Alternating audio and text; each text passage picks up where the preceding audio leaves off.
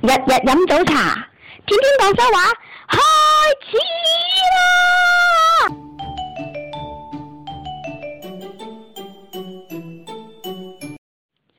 各位早晨，我係魚蛋，我係小媽。今日朝早過得點啊？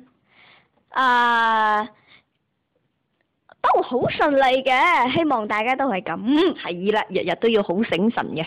咁今日我哋同大家分享乜嘢廣州話好呢？冇衣食，冇衣食，冇字我哋今個星期就同大家講過啦，就個有字冇咗中間嗰兩橫啊啦，就叫做冇啦，係啊呢、個就廣州話字嚟嘅。好啦，乜嘢叫做冇衣食呢？冇衫食啊？點解要冇衫 嘅？冇衫食啊，唔得個個都食件衫啊！食冇咁我我哋可唔可以將個衫同個食並列起嚟咧？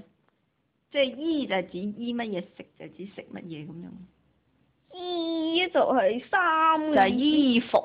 係啊，衣服咯。咁食咧食咧就係食嘢、食飯、食午飯、食食早飯。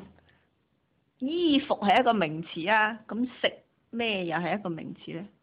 食飯。食飯係動詞，哦，係喎。食管。食管 食管咧啱係一個名詞，係一個器 官。仲有食乜咧？食飯嘅地方。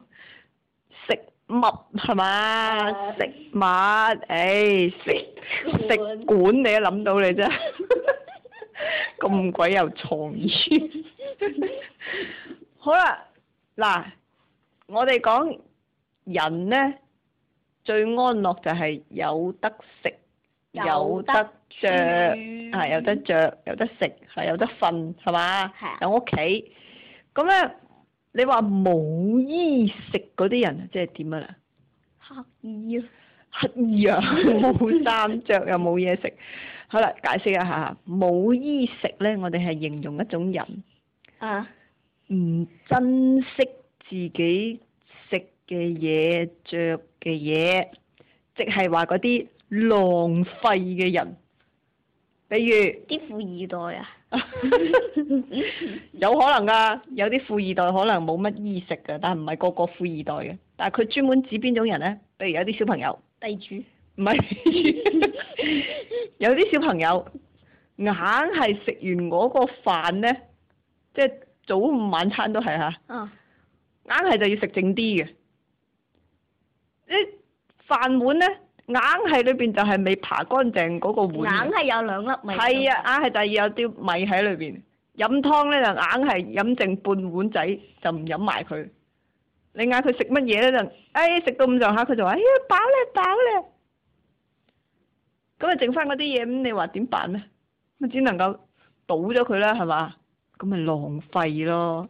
咁我哋就有呢一個詞嚟形容呢種小朋友啦，叫做冇衣食。啱啦，我哋就係攞嚟咁用嘅，即係形容啲人好浪費，唔識得珍惜。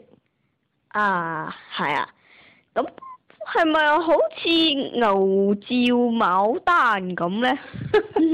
牛照牡丹係唔識寶，唔知道嗰樣嘢有幾好，哦，明唔明啊？但係呢只都係一樣噶。誒、呢個係唔識得珍惜節約糧食，唔識得節約，啊，分得佢同清嗰樣嘢好唔好冇乜關係。